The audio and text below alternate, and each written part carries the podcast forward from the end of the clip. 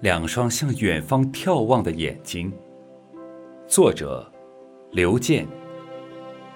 题记：让我们共同关爱中国农村地区的留守老人和儿童。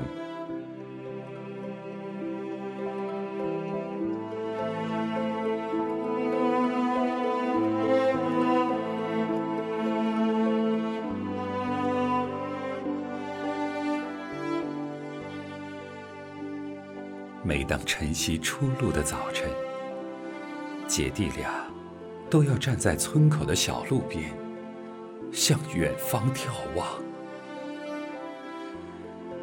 这是爷爷常常站立的地方。可是，爷爷已于去年的秋季，像小路边的枯树枝一样折断了。落叶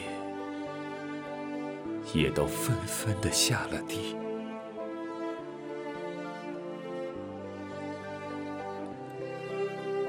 今年的春季，枯枝重又发芽，树叶重又长了出来，爷爷却再也长不出来了。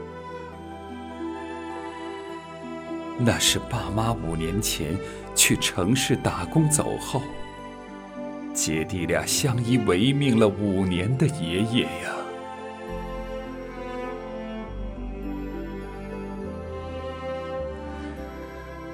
十三岁的姐姐已出落成一个美人胚子，躲在远离城市的小山村，躲在奶奶。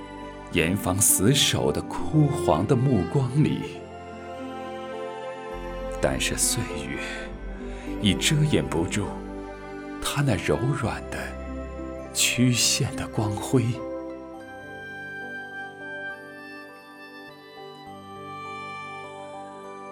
爸妈说，明年开春就带姐姐去远方的城市学上一门好手艺。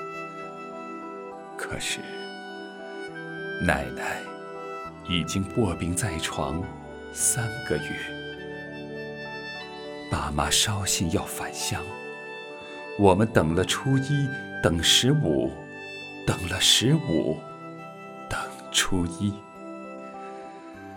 城市的楼房盖了一栋又一栋，农村的土地少了一分。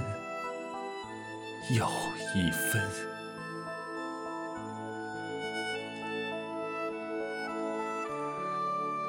记得八岁时，曾随父亲去工地。工地上通红的灯火，比白天太阳的温度高；干活的人的体温，比通红的灯光温度高。汗水湿透的工地呀，到处是。截断的钢筋，到处是堆放的水泥和砖头。九岁那年，我得了一场大病，跋扈而又肆虐的病魔，耗尽了爸妈打工五年的血汗钱。是天使妈妈，天使妈妈慷慨的援助，驱走了病魔。使我们家度过了难关。从此，我懂得了什么是感恩与报答。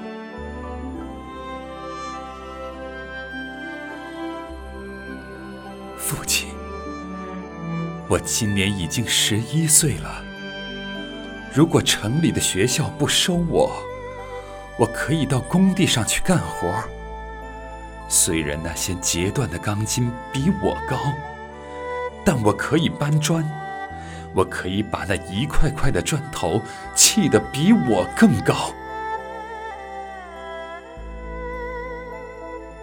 盖房子的人有房住，是幸福的；谁这是没有房屋，就不必建筑；谁这是孤独。就永远孤独。但是，只要与爸妈在一起，哪怕没有房子住，也是幸福的。姐弟俩望啊望，望断了晨曦，望断了旭日，望红了东方的天际，却怎么也望不断路的尽头。那里有父母的工地，有父母摇晃的脚手架。风吹起来了，虽然吹不起工地上的钢筋和砖头，才能吹起工地上的尘埃和父母的一颗望乡的。悬着的心。